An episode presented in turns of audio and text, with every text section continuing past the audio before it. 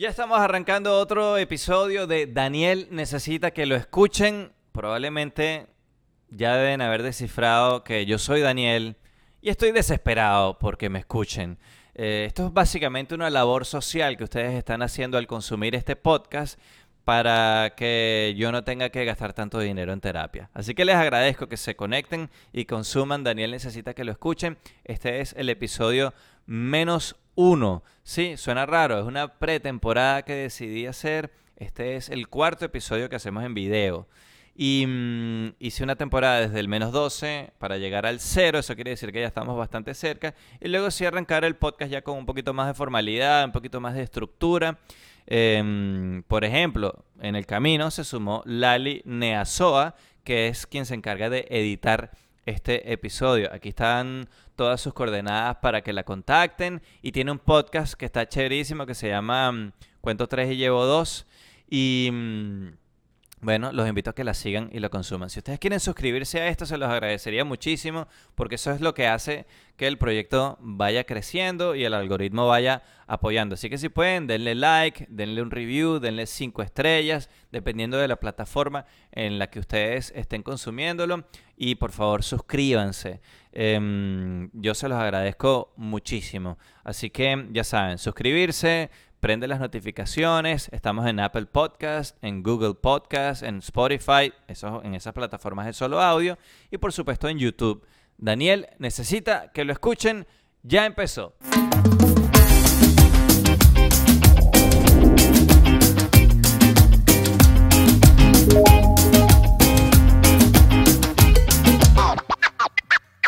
Vamos a hablar de series, de los programas que estoy viendo ahorita, compartir información sobre ellos. Este, también estoy abierto a recibir recomendaciones de ustedes. ¿Qué series están viendo ustedes? ¿En dónde las ven? Eh, ¿Qué contenido están consumiendo? Que vale la pena compartir con las otras personas que consumen este podcast. Em, yo ya terminé de ver, se los había comentado en el episodio anterior que estaba empezando a ver mm, Space Force la serie de Steve Carell, que de hecho fue creada por él. Y ahí está John Malkovich también, que es el que hace como la dupla todo el tiempo eh, de humor. Y eh, como les dije, es refrescante, no es la mejor serie que he visto en el mundo, eh, no es la más cómica que he visto en el mundo, pero está chévere, es fresca y va mejorando a medida que van pasando los capítulos. Al final se pone mejor la cosa todavía. Así que denle un chance. Me gustaría saber si ustedes la vieron, que me den su opinión y si opinan lo mismo que yo o no. Por ahí alguien me escribió por Twitter que, que sí opinaba igual que yo, que era bastante refrescante. También, que por cierto, Space Force ya tuvo un problema, tiene está ahorita en una batalla legal con el gobierno, con la fuerza, con el ejército, la fuerza armada, no sé cómo llamarlo, de Estados Unidos, porque el presidente Donald Trump anunció en el 2018, si no me equivoco, la creación de una otra rama de las Fuerzas Armadas que se llama Space Force, una fuerza espacial y van, bueno, es la que se va a encargar de defender a los Estados Unidos o de cualquier cosa en fuera del planeta Tierra. Este, entonces, el presidente Trump anunció la creación de esa, de esa fuerza espacial en el 2018, pero esa fuerza espacial todavía no existe. Creo que crearon una banderita ahí, está como en pañales. Resulta que Netflix lanza esta serie que se llama Space Force, tiene exactamente el mismo nombre y bueno, registró la marca en muchos países, no solamente en los Estados Unidos. Entonces ahora hay como que, ajá, ¿quién es el dueño de ese nombre? ¿Las Fuerzas Armadas de Estados Unidos o eh, Netflix? Y aparentemente todo parece indicar que va ganando la batalla legal hasta ahora Netflix. Eh, además que paradójicamente en la serie se burlan de Donald Trump un poco, bueno, un poco no, bastante. Donald Trump no aparece, el presidente de los Estados Unidos nunca aparece en la serie, por lo menos en esa primera temporada que yo ya terminé de ver, no se ve nunca el personaje, pero siempre está presente vía mensajes de texto, mandando órdenes al general que está encargado de la Fuerza Espacial o a través de un secretario de Estado o algo así, un ministro que tiene allí, que es el que se comunica con el general pero siempre están hablando de lo que quiere el presidente y lo que dijo el presidente y el presidente te manda a decir esto y el presidente quiere que hagas esto, eh, le manda mensajes de texto que parecen muy parecidos a los tweets de Donald Trump. Entonces, este, paradójicamente, en una serie en la que se burlan de disfrazadamente o disimuladamente de Donald Trump, eh, tiene todas los chances de ganar una batalla legal contra el Space Force que anunció Donald Trump que estaba creando. Si no la han visto, ya como les digo, está fresca, está chévere, véanla, me gustaría saber su opinión.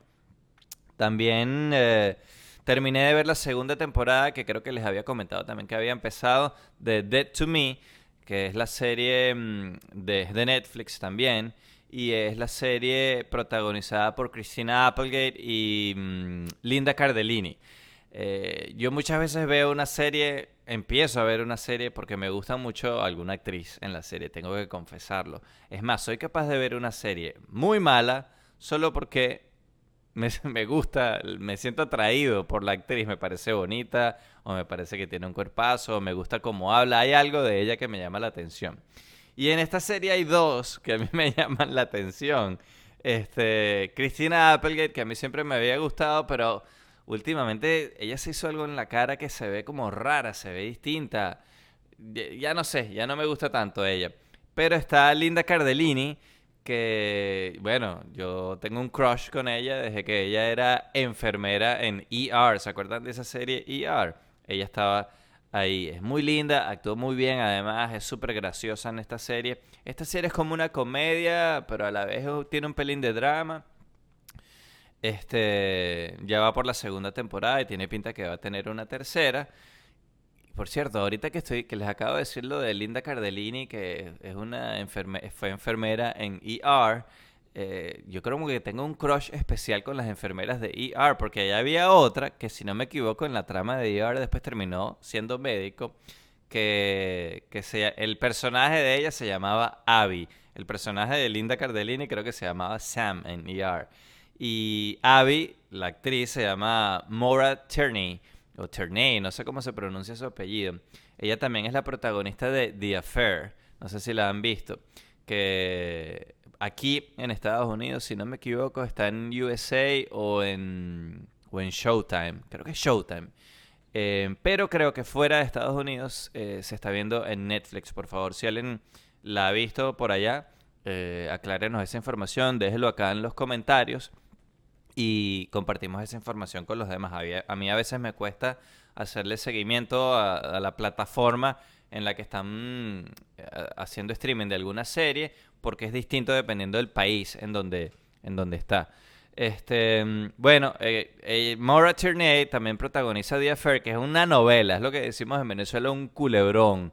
A mí me gustó, es divertida, se va enredando y hay personajes divertidos y a mí ella me encanta. Puedo verla en mute, puedo poner una foto de ella en la televisión y quedarme viéndola media hora. Pero es una tremenda actriz también, además de ser muy linda.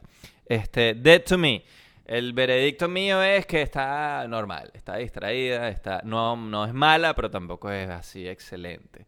Este, tiene como un exceso ahí de drama que a veces se pone como fastidioso, pero también tiene situaciones cómicas y esa dinámica entre ellas dos, entre Christina Applegate y mm, Linda Cardellini, eh, está chévere, pues está como, Linda Cardellini es como toda hippie, toda espontánea, y Christina Applegate es como la típica, este mamá cifrina estructurada, este, cuadrada.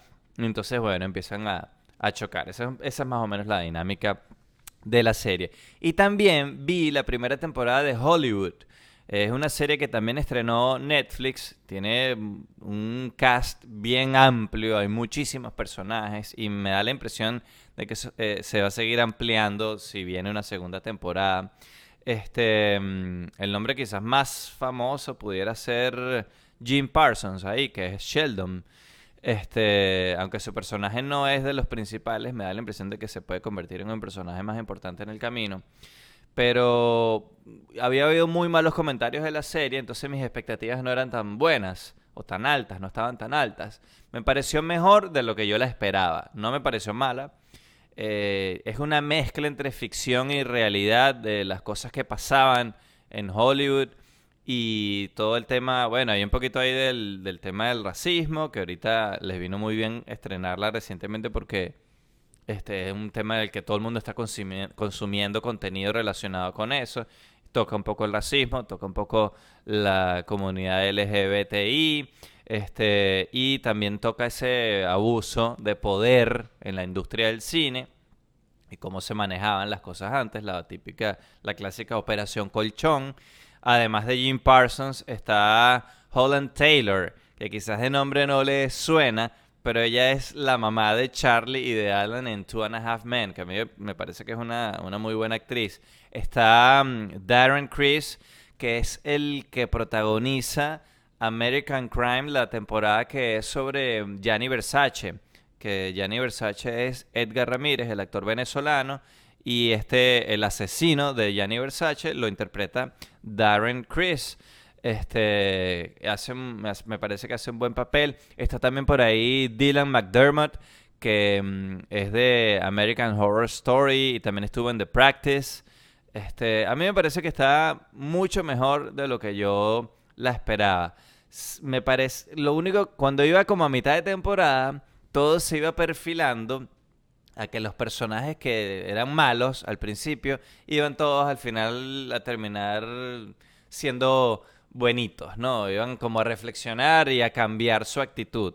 Al final hay como un par de sorpresitas, no, no, no es tan sorpresiva, pero debo confesar que en ese capítulo final hasta se me aguó el guarapo, se me aguaron un poquito los ojos, es conmovedora, este, tiene un poco de humor, tiene drama, este, y toca esos temas que les dije, racismo, eh, homosexualidad, este, y cómo, cómo fueron rompiendo, se fueron rompiendo esas barreras en Hollywood y el tema del abuso de poder. Así que Hollywood me parece que está chévere, mejor de lo que yo me la esperaba. ¿Qué están viendo ustedes? Bueno, ustedes saben que en esta cuarentena Zoom se apropió de todo. Todo el mundo está haciendo reuniones por Zoom, trabajando por Zoom. Y así como subió el volumen de gente utilizando la aplicación, empezaron a eh, aparecer videos de errores y de cosas que pasan en llamadas de Zoom. Hay gente que no sabe cómo apagar la cámara, cómo apagar el micrófono, creen que trancaron la llamada y se queda prendida ahí la cámara sin que ellos sepan, entonces están haciendo algo que no saben que los están viendo y bueno, ustedes saben que cuando nosotros los seres humanos no sabemos que nos están viendo, nos comportamos de una manera totalmente distinta, ¿verdad? Este, entonces hay un video buenísimo que yo todavía tengo mis dudas de no sé si es actuado o no. Y les voy a decir por qué. Pero si es actuado, les quedó buenísimo. Es bastante creíble. Este mm, es una llamada de Zoom, me parece que es como de una agencia.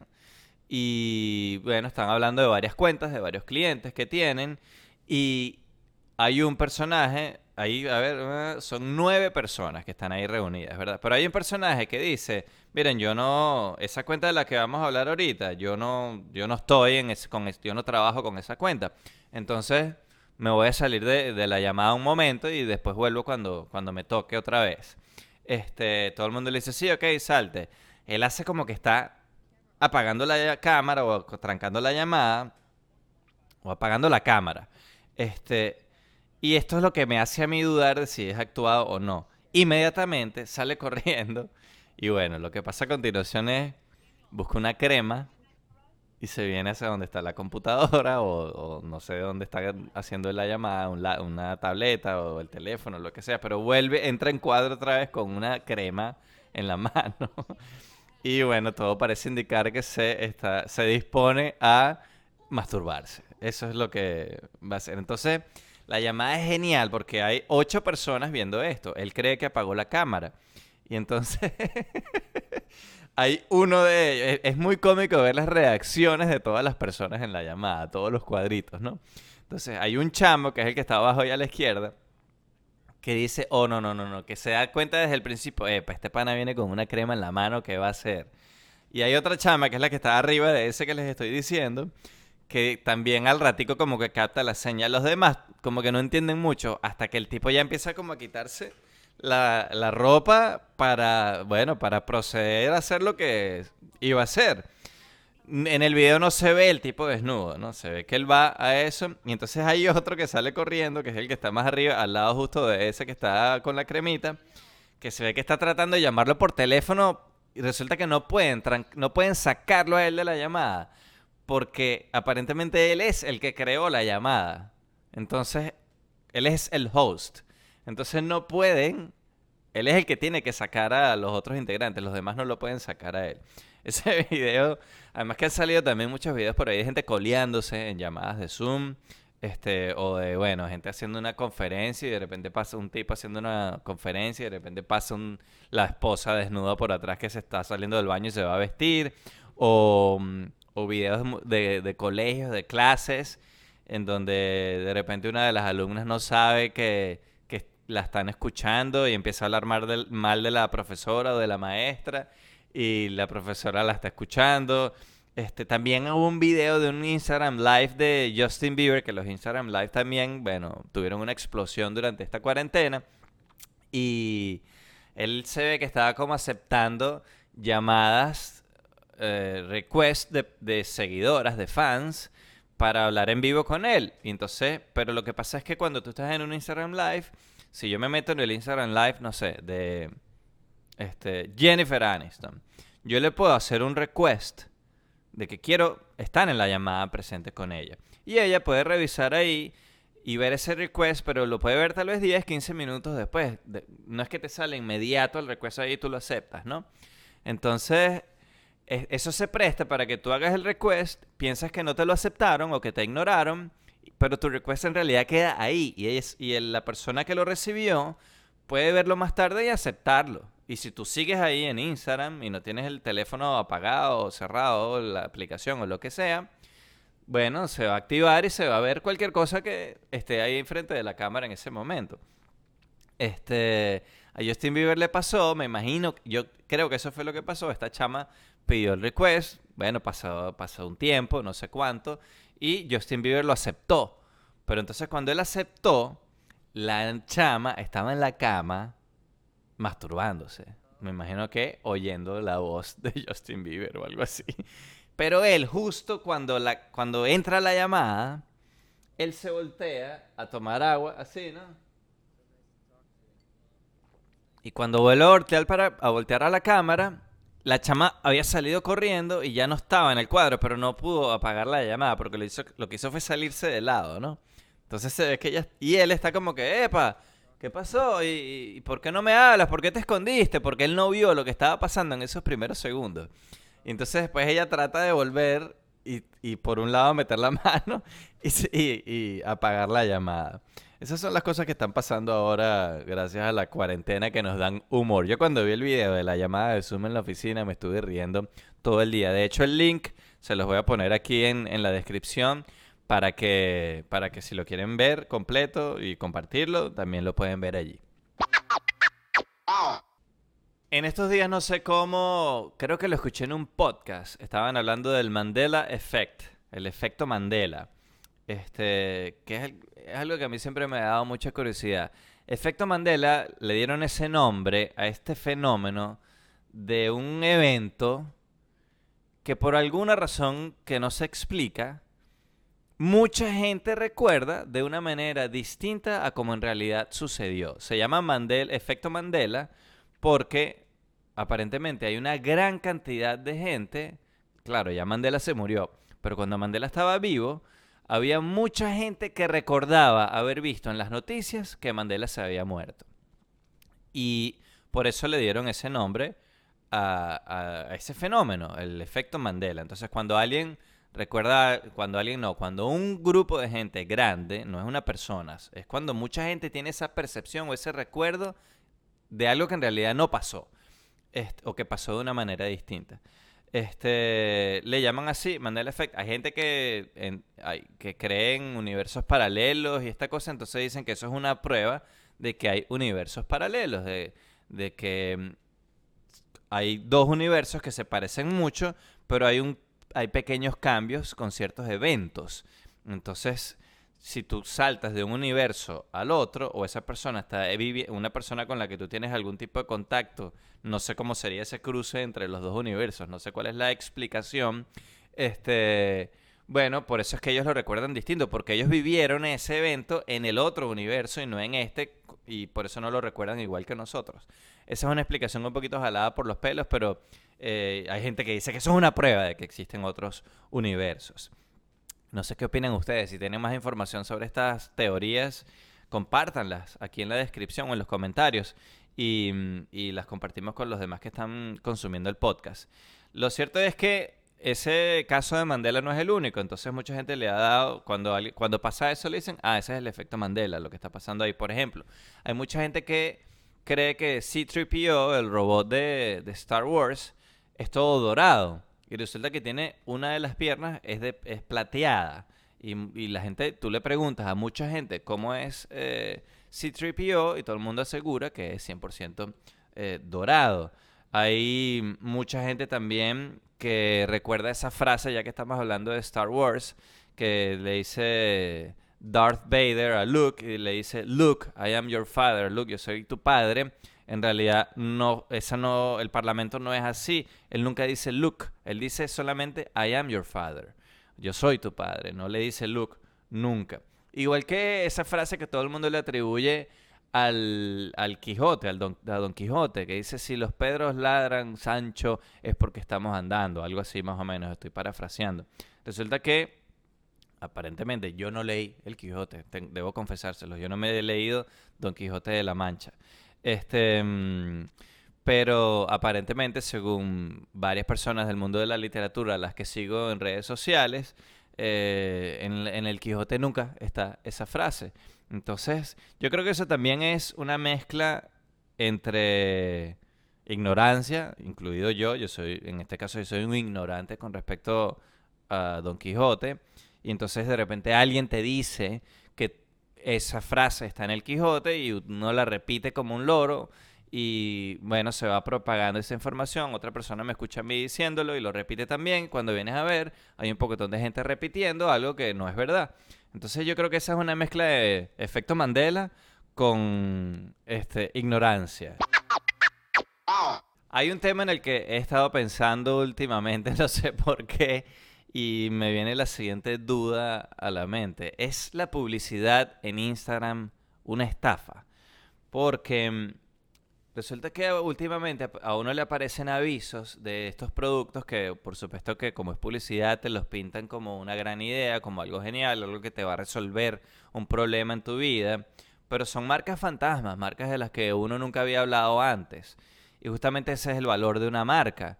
Este, que cuando tú haces un producto, le pones tu marca y ese producto gana una buena reputación, todo el mundo sabe, bueno, los productos con esta marca son buenos. Entonces, al tú hacer publicidad y decir, ahora inventamos este otro producto que tiene esta misma marca, que tenía el otro producto que a ti te gustó y que tiene buena reputación, bueno, entonces uno tiende a pensar que ese nuevo producto también es bueno, tiene buena calidad. O la marca tal es la mejor haciendo productos en tal eh, renglón, en tal segmento, o los, las bebidas, eh, no sé, eh, las computadoras, marca tal son de buena calidad. Entonces, si sacan un modelo nuevo, yo confío en esa marca porque ya he usado sus modelos. Pero entonces, ahora con esto de la publicidad en Instagram, que, que cualquiera puede arrancar su negocio y, crear su producto con un presupuesto mucho más bajo y hacer publicidad con un presupuesto mucho más bajo porque no tienen que producir un comercial en cine como se hacía antes y además pagar la pauta en los medios de comunicación que además era muy cara. Ahora con poco presupuesto uno puede crear una, una campaña en redes sociales o en internet y llegarle al consumidor directamente. Eso entonces se presta a que quizás productos que aparecen de la nada eh, invadan de las redes sociales y em, te empiezan a aparecer todo el tiempo en tu timeline. Entonces yo he llegado a... He visto comerciales que me parecen interesantes o productos que me parecen interesantes o me aparecen productos que yo estaba buscando algo parecido, porque bueno, las redes y internet también tiene eso. Si tú eh, buscas cámaras de video, entonces te empieza a aparecer publicidad en, en tus redes sociales de diferentes productos o cámaras de video o cosas relacionadas con producción de video, porque ya los cookies en tu navegador o en tu teléfono o en tu computadora o lo que sea, ya le están dando información a quienes pautan esa publicidad de que, bueno, tú estás interesado en ese tipo de productos. Entonces, este, o a veces hay gente, hay, gente que, yo no sé si eso será verdad, que cree que hasta por hablar de un determinado producto, si tu Alexa o tu Siri o lo que sea está escuchándote hablar de eso, bueno, automáticamente te empieza a aparecer publicidad sobre ese producto. Pero entonces es lo que digo, yo me he dado cuenta de que hay productos que en realidad prácticamente ni existen, o sea, es como... O, marcas o empresas que son un caparazón vacío. Entonces uno termina recibiendo publicidad de cosas que son como dudosas, ¿no? Yo paro la línea, o sea, dibujo la línea en... Si yo me meto, el producto me llama la atención, es algo que yo necesito, es algo que yo quiero probar, yo veo si tienen una garantía que uno pueda devolver el producto si uno no está contento. Sí, y, y sin costo alguno. Para mí, esa es la línea. Ok, está esta marca que dice que es la mejor produciendo tazas de café. Y yo estoy interesado en comprar unas tazas de café, pero nunca he oído hablar de esa marca. Se ven bonitas, dicen que son súper resistentes y que te mantienen el café caliente. Ok, quiero probarla. Si ellos ofrecen que si yo las recibo y no me gustan o no llenan mis expectativas, yo lo puedo devolver sin costo alguno, porque hay unos que te quieren cobrar el envío de regreso. Entonces, ok, yo estoy dispuesto a probar ese producto. Si no ofrecen una garantía de ese tipo, no pruebo nada, ya eso me hace desconfiar de ellos. Yo tenía una, tengo una tía que trabajó en, marketing, esas empresas que venden por teléfono. Y bueno, creo que eso es lo que ella hacía. No sé si estoy mezclando un cuento con otro. Lo cierto es que alguien relacionado con ese negocio me dijo que muchas veces el negocio es, igual de esas cosas, esos productos que venden por televisión, muchas veces el negocio es, no el producto. El producto prácticamente no existe, es cualquier cosa o es algo que compraron en China en un volumen muy grande y lo están revendiendo y ya. En realidad el negocio es el envío. Entonces, si tú lo quieres eh, la semana que viene, te cuesta tanto. Si tú lo quieres dentro de tres días, te cuesta tanto. Si tú lo quieres mañana mismo en la puerta de tu casa, pagas tanto por el envío. Y después, y lo puedes devolver si tú quieres, no hay ningún problema. Pero entonces, si tú lo quieres devolver, el envío de regreso también lo tienes que pagar tú. Entonces, a veces mucha gente no devuelve las cosas porque no quiere pasar por el fastidio de tener que ir, buscar el paquete, meter las cosas en el paquete. Así te den la garantía de que lo puedes devolver sin costo alguno. Meter la cosa en el paquete, ir a llevarlo al correo y todo el rollo. Hay gente que no quiere pasar por eso, prefieren ya, no usa el producto y ya, perdí ese dinero. Y, muchas de estas empresas le apuestan a ese, eh, a que la gente reaccione de esa manera. Hay otros que no, eh, termina siendo más negocio no devolverlo y para no pagar el envío de regreso, si no te lo incluyen, que pagar el envío de regreso que ya pagaste el envío de venida más el envío de regreso más el producto. Entonces, bueno, para eso ya, bueno, ya perdí. Mejor no devuelvo nada. Y hay gente que simplemente le da flojera. Entonces, muchas de estas empresas apuestan a eso, a que solo una mínima parte en realidad va a devolver el producto, aunque no esté contenta, que aunque mucha gente no esté contenta con el producto. Entonces ellos le apuestan a eso, no a crear un buen producto, sino a crear una buena campaña que te haga a ti comprarlo y después de alguna manera, por alguna razón, no devolverlo. Entonces, para mí la línea es esa, no sé qué opinan ustedes. Si ofrecen una garantía que yo lo puedo devolver, yo estoy dispuesto. Yo, por ejemplo, probé unos zapatos que yo tengo mucho dolor en los pies por mi trabajo como mesonero, paso a veces 12, 13 horas seguidas parado y, o caminando sin sentarme ni un segundo y el dolor en los pies es insoportable. Entonces he ido probando como diferentes cosas este, y conseguí estos zapatos de una marca que no conocía que ofrecían que eran los mejores zapatos en el planeta Tierra para el dolor de pie y todo el rollo. Los, los compré porque justamente tenían esa garantía. No me gustaron y los devolví sin costo alguno. Así sí estoy dispuesto a probarlos. También hice con unas plantillas. Ellos te mandan el molde a tu casa. Tú abres el molde te paras sobre ese molde para enviarle una, un molde de tu pisada de los dos pies. Y con ese molde y más el test que tú llenas diciéndole qué es lo que te duele, dónde te duele y todo el rollo, ellos te mandan unas plantillas y tú las puedes usar por no me acuerdo cuánto tiempo, creo que son dos semanas o un mes. Y si no estás contento, las puedes mandar de regreso, ellos te mandan un paquete ya prepagado para que tú las regreses y te devuelven tu dinero. Si es así, yo estoy dispuesto a hacerlo. Otro producto que he visto mucho eh, por ahí con que la campaña publicitaria es súper agresiva y es buena, además, me parece que, creativamente es buena. A mí me, me, genera interés en el producto. Es la de Manscaped, que tienen una máquina de afeitar para hacer, para hombres, para afeitarse todas sus partes. Este, que se llama The, The Long Mower. Y mm, de verdad que la campaña es buenísima. Y me metí y he estado a punto de comprarla pero entonces el otro día, no sé cómo, llegué a una reseña en YouTube de un tipo que es especialista en barbas y todo el rollo, que tiene su canal sobre barbas. Ah, fue en esos días que yo tenía, me estaba dejando la barba en la cuarentena y que, bueno, ya estaba llegando a un punto que iba a tener que empezar a, darle forma a la barba. Y entonces estaba buscando una máquina para eso. Y... Mm, este, llegué a esta reseña que me generó mucha confianza. El tipo se veía, eh, que sabía de lo que estaba hablando.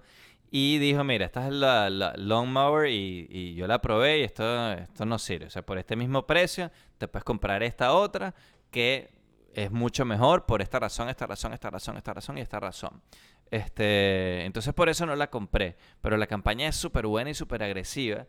Y yo creo que justamente el tema de lo que el punto al que voy o del que estoy hablando es ese. ¿Cómo se llevan ustedes con la publicidad en redes sociales que, o en internet, que ahora es muy distinta a la clásica que uno veía en televisión, que eran las marcas convencionales conocidas ya por todos, o una marca nueva que estaba tratando de entrar en el mercado, pero hacía una inversión tan grande que uno como consumidor dice, bueno, hay una empresa grande detrás de este producto, entonces probablemente eh, debe ser bueno, aunque no siempre sea así. ¿Qué opinan ustedes? ¿La publicidad en Instagram es una estafa? Bueno, y hablando de estafas, eh, por ahí mm, hay una, aparentemente hay una nueva pirámide, todas son como piramidales eh, en general. Y, un mm, chale, ahorita yo que nunca había oído, tenía, había escuchado gente quejándose que los estaban molestando con el tema, para mí nadie me había, eh, nadie se me había acercado con la propuesta. Ahora hay como una manera de hacerse millonario desde ser tu propio jefe y desde tu casa y todas esas cosas bellas que, te plantean, que tiene que ver con inversión, de alguna manera, poner la plata a producir y todo el rollo. Yo no sé los detalles porque no he querido ni escuchar de qué se trata, creo que se llama Forex o algo así, pero el discurso es el mismo de las estafas piramidales de toda la vida que la lo que te ofrecen ellos en lugar de un producto bueno es reclutar gente que venda ese producto que no importa cuál es por debajo de ti.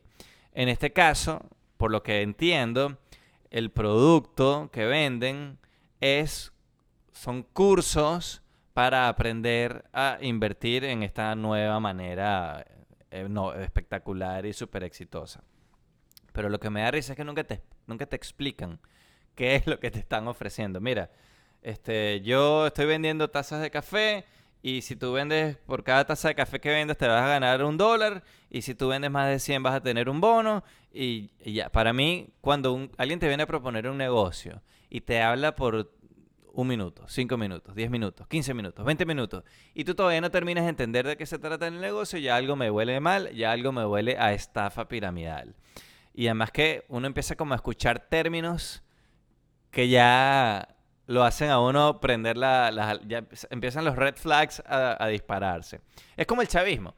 Cuando te, alguien te dice dos o tres palabras, no, porque el imperio y el, este, el comandante y el... Ya uno sabe, mm, párate ahí, ya yo sé por dónde vienes, no me interesa lo que me vas a decir, ni siquiera voy a discutir contigo para tratar de convencerte de que estás equivocado.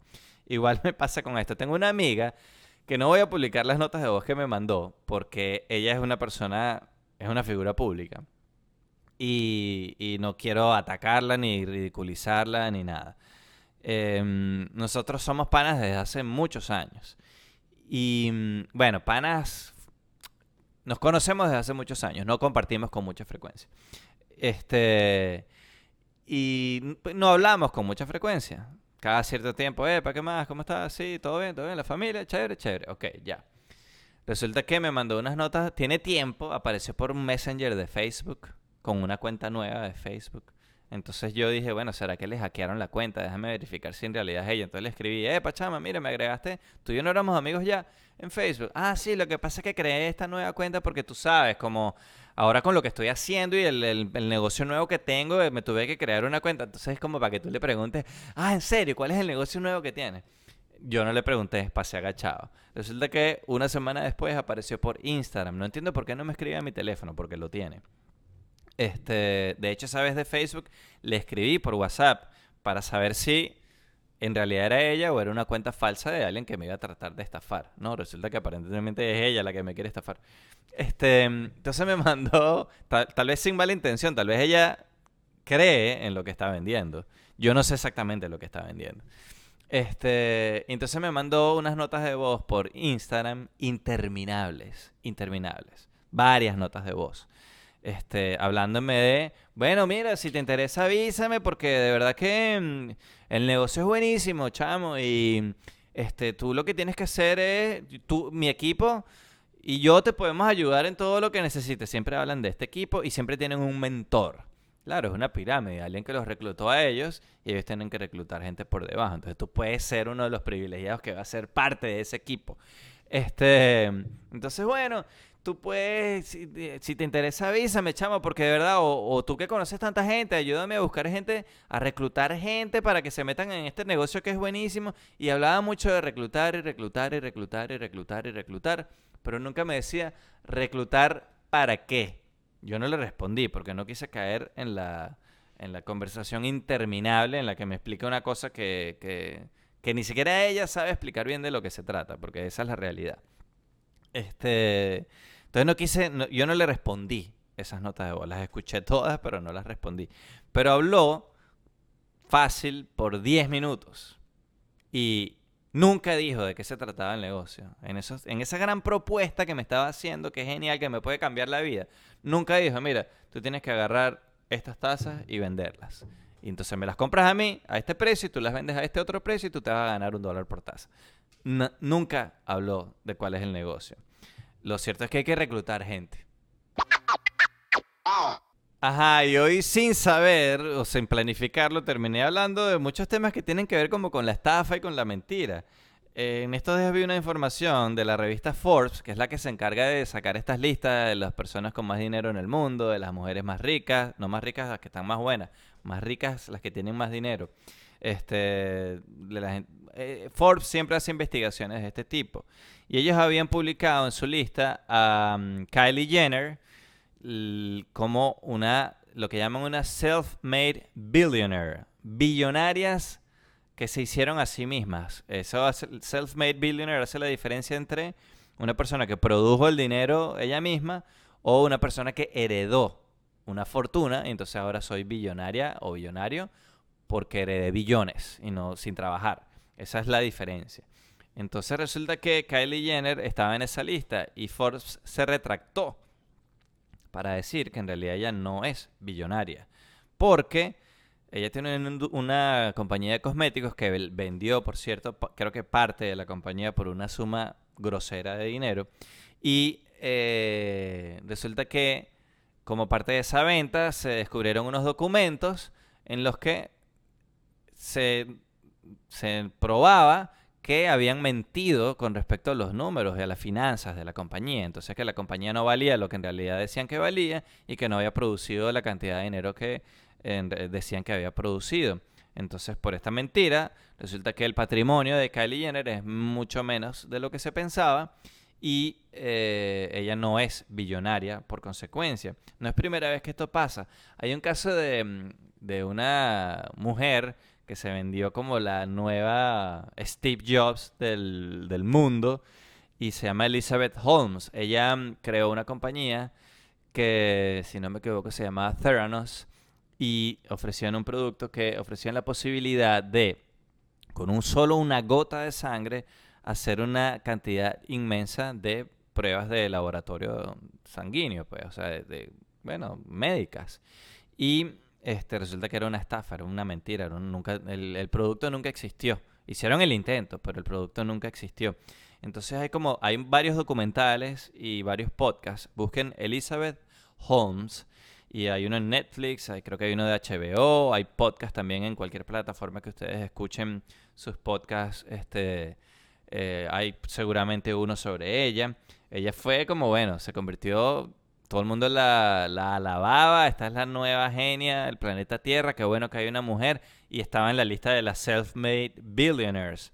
Resulta que también aplicó la misma, eh, mentían sobre las finanzas de la compañía, y resulta que al final la compañía era un cascarón vacío que no terminó valiendo cero. Este, mm, entonces, bueno, eso es un pequeño comentario de esas eh, personas a las que muchas veces endiosamos sin ninguna base y se nos terminan cayendo o se le terminan cayendo a las personas que las admiran, porque de verdad para mí Kylie Jenner para mí no podría importarme menos. Y Elizabeth Holmes no me enteré de quién era hasta que se levantó todo el escándalo y vi los documentales y todo el rollo. Así que tengan cuidado de a quién siguen. Y a mí en realidad no me importa si eres billonario o no eres billonario. Yo con unos milloncitos me conformo para mí. Bueno, ya estamos terminando el episodio por hoy. Es el episodio menos uno, acercándonos al cero para arrancar ya la primera temporada formal con un poquito más de estructura de Daniel Necesita que lo escuchen. Así se llama este podcast. Yo soy Daniel, necesito que me escuchen. Se me había olvidado comentar este dinero, los que están viendo el video, este dinero que está acá son los bolívares de la, de la suerte que puse en, en el set. Es mucho dinero, mucho dinero para que este eh, podcast produzca mucho dinero. Yo ni siquiera recuerdo esos de cuáles son, si son de los bolívares fuertes o de los fortísimos o los recontrafuertes, porque hay como tres bolívares distintos y todos los billetes se parecen, porque por flojera eh, terminaron diseñando, el diseño es prácticamente igual entre un cono monetario y el otro. Pero bueno, estos son los, estos son los bolívares de la prosperidad que tengo aquí. Vamos a mostrarlos a cámara, miren. Tengo aquí para que el podcast produzca mucho dinero, ¿ok? Así que ya saben. Por ahora nos despedimos. Le damos las gracias por haber consumido y haberse quedado hasta el final del episodio, por cierto. Eh, gracias a La Línea SOA, es la, la encargada de editar este podcast. Ahí están sus coordenadas. Tiene su propio podcast. los invito a que lo escuchen o lo vean. Se llama Cuento 3 y Llevo 2. Y eh, también a Casero Loops que colaboró o me, me autorizó a usar música de ellos para eh, la presentación o el intro del podcast. Así que hasta aquí llegó el episodio menos 2 de Daniel. Necesita que lo escuchen. Chao.